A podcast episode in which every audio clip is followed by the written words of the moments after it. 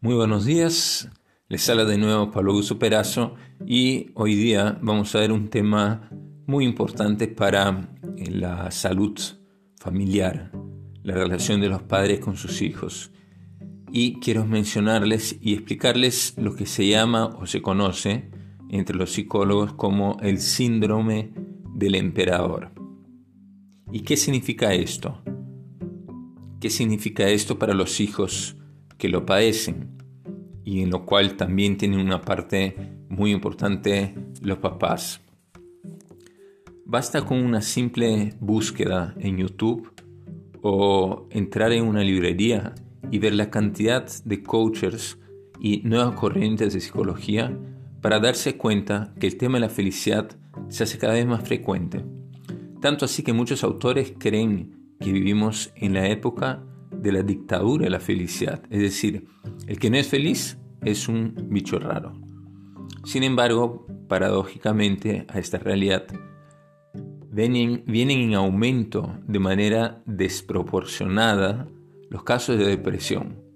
Los últimos datos de la Organización Mundial de la Salud, la OMS, señalan que en un periodo de 10 años, del 2005 al 2015, han crecido un 18% los casos de depresión a nivel mundial y se calculan, estamos hablando del 2015, que más de 300 millones de personas están diagnosticadas clínicamente con una enfermedad de la depresión y que es la segunda causa actual de mortalidad.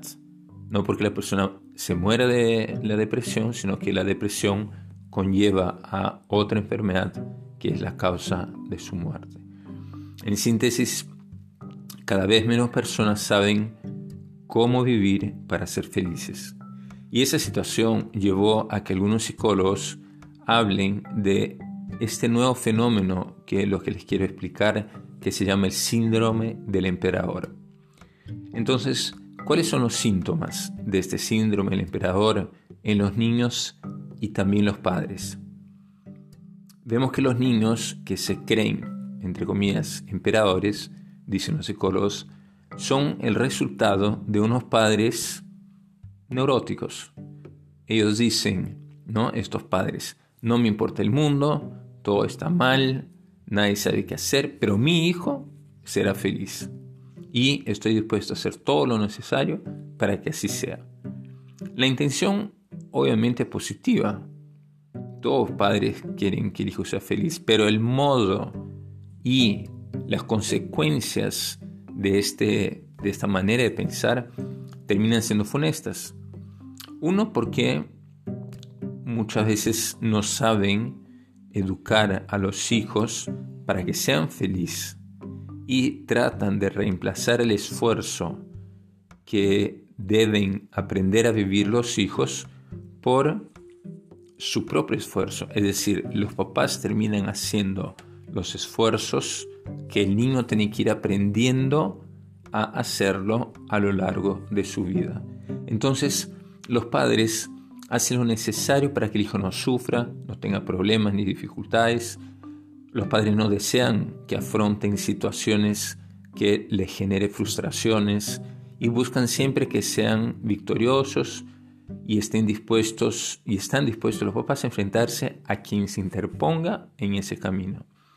Hace pocos años hablaba con una directora de un colegio en el cual he estado trabajando varios años y me comentaba sobre eh, algo que realmente me llamaba la atención, que en los últimos años tuvo que contratar abogados, tenía ya un área de abogados en su colegio para enfrentarse a los papás que reclamaban, por ejemplo, el poco tiempo que se tomaba el hijo, el, tiempo que tenía que tomarse el hijo en la cola de cafetería y no le dejaba eh, tiempo libre para eh, aprovechar el recreo, para que se den cuenta de lo que los papás terminan reclamando, incluso yendo con abogados y queriendo demandar el colegio.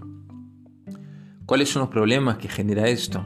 Los hijos crecen y cuando llegan a la adolescencia y tienen que empezar a enfrentarse a la vida, si es que lo hacen en la adolescencia, pues hay algunos papás que sostienen esa burbujita cristal, a veces incluso hasta terminando la universidad, se convierten estos chicos en seres incapaces de ser algo por sí mismos. En la adolescencia sabemos científicamente, por, mucho por las neurociencias que, se, que viene desarrollando mucho en estos últimos años, se desarrolla el lóbulo frontal del cerebro. Ese lóbulo frontal es el que se encarga de la toma de conciencia de la responsabilidad que tienes en tu vida y de, las, de cuestiones como causa-efecto, eh, eh, cuáles son las repercusiones eh, o consecuencias que, que, conllevan una determinada toma de postura o, o, actitud. Pero estos niños que han sido creados en esta burbujita de cristal y padecen de este síndrome de emperador, no lo desarrollan de manera correcta, esta capacidad del lóbulo frontal, y así no tienen la capacidad de tomar decisiones por sí mismos. Lo más problemático es que ellos saben que tienen la destreza para hacerlo, pero se sienten incapaces de asumir sus vidas. Y eso a que termina eh, llevándolos a que se refugien en las drogas, el alcohol, el sexo, sin ningún tipo de reglas, porque no son capaces de asumir las cosas en serio. Entonces, los padres tienen que, a modo de conclusión, un poco para dejar algunas ideas claras eh, en relación a este tema. Los padres tienen que aprender a educar a sus hijos según la edad que tienen. Cuando son muy chicos, obviamente no los van a dejar enfrentar solos al mundo, pero con el tiempo tienen que formarlos para que logren vivir de manera autónoma y responsable.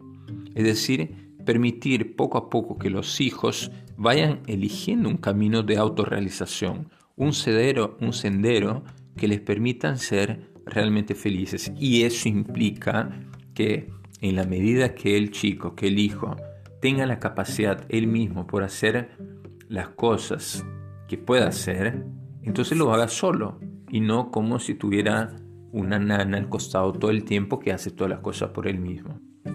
Bueno, espero que les haya servido de ayuda. Les habla Pablo Augusto Perazo y los espero para nuestro próximo podcast. Hasta luego.